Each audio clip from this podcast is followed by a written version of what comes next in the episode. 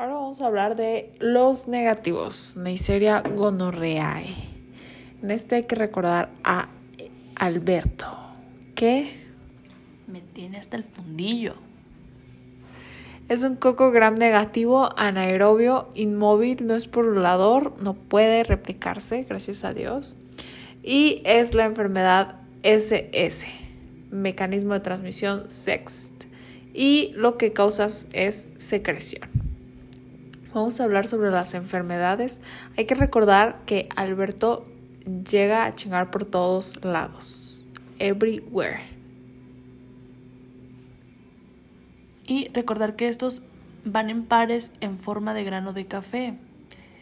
Y pues vamos a imaginarnos al Alberto en forma de café con el fundillo, el ojo porque afecta a los ojos y las patillas de los pilis que los que se adhiere. Dentro de las enfermedades tenemos la gonorrea, que es una secreción purulenta que se presenta después de 2 a 5 días, que estos días es el periodo de su incubación. En los hombres, El 95% es sintomático y tiene una descarga uretral y disuria. Y en cuanto a las complicaciones, que es raro, pero podemos tener epidimitis, prostatitis y absceso. En las mujeres tenemos El 50% de estas son asintomáticas. Y esta tienen flujo vaginal, disuria, metrorragia, dolor abdominal, sangrado poscoital y en cuanto a sus complicaciones se presentan en el de- 10 al 20% de las mujeres y son salpingitis, abscesos tubováricos, infecciones de las glándulas de skin y epis. Glándulas de Bartolini y también EPIS. También por otro lado tenemos la enfermedad que ya es vía diseminada, o sea, ya viaja para ir a, fregar otros lados, que se conoce como la gonococcemia. Esta diseminación es vía hematógena desde el tracto urinario hacia la piel o articulaciones y puede ser más frecuente en mujeres. Y aquí vamos a encontrar fiebre, exantema pustular con base eritematosa en extremidades. Ojo, no en cabeza ni en tronco. También puede presentar artralgias migratorias, artritis supurativa, em, especialmente en muñecas, rodillas y tobillos. También por otro lado, obviamente los ojos no se pueden escapar, tenemos la oftalmía gonocócica. Aquí va a haber cuadros diferentes si es en el baby o en el adulto. Hay que recordar que en el baby va a ser transmitido al tiempo de nacer. En el baby se va a presentar Una infección purulenta en los ojos.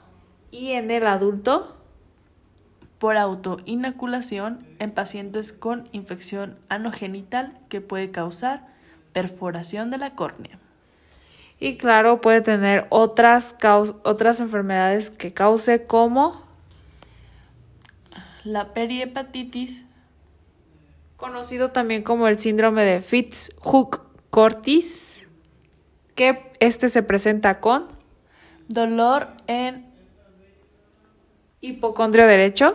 asociado a inflamación intestinal, También tenemos la gonorrea anorrectal que se presenta con prurito anal, secreción mucopurulenta, dolor, tenesmo y sangrado. Y también tenemos la Faringitis, que esta es mayormente asintomática. Es muy rara, pero exudativa y puede presentar linfadenopatía. es muy rara que sea exudativa o que tenga linfadenopatía. No se confundan, chicos. Así no. Y para el diagnóstico vamos a tener principalmente La tinción de Gram, que esta hay que recordar que es más precisa en varones. Puede ser la primera opción porque tardamos menos en realizarla y obtener resultados. Pero en caso de tener algún resultado que nos confunda, vamos a realizar El cultivo agar taller Martín. Recordemos, el Alberto va al taller de Martín para que lo vean. y para que le chequen el fundillo. Y como tratamiento, aquí hay que recordar que es tratamiento en pareja y vamos a recomendar abstinencia sexual por 7 días, que es lo que va a durar el tratamiento. Lo sentimos.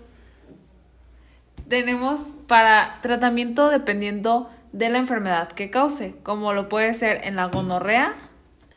En este podemos utilizar tres esquemas, ya sea la ceftriaxona con la citromicina vía oral o la cefixima vía oral con la citromicina vía oral o la cefotaxima intramuscular con la citromicina vía oral. Principalmente podrían utilizar la ceftriaxona 500 miligramos intramuscular dosis única más acitromicina 1 gramo vía oral dosis única. Este es compatible también con las embarazadas y en la lactancia. Y en la gonococcemia, ¿qué vamos a hacer? Aquí vamos a utilizar la ceftriaxona, es nuestro de batalla. Es un gramo intramuscular o intravenoso cada 24 horas hasta completar 24 a 48 horas. Posterior a esto, vamos a cambiar a cefixima, 400 miligramos vía oral cada 12 horas hasta completar 7 días. Y si tenemos una conjuntivitis, ¿podemos tratar ambos a los adultos y a los bebés igual? Sí, pero no, no te confundas. Recordemos que el tratamiento que se, que se va a mencionar es solamente en la conjuntivitis de los adultos, que es... En esta volvemos a sacar nuestro gallo, la ceftriaxona, 500 miligramos intramuscular por 3 días.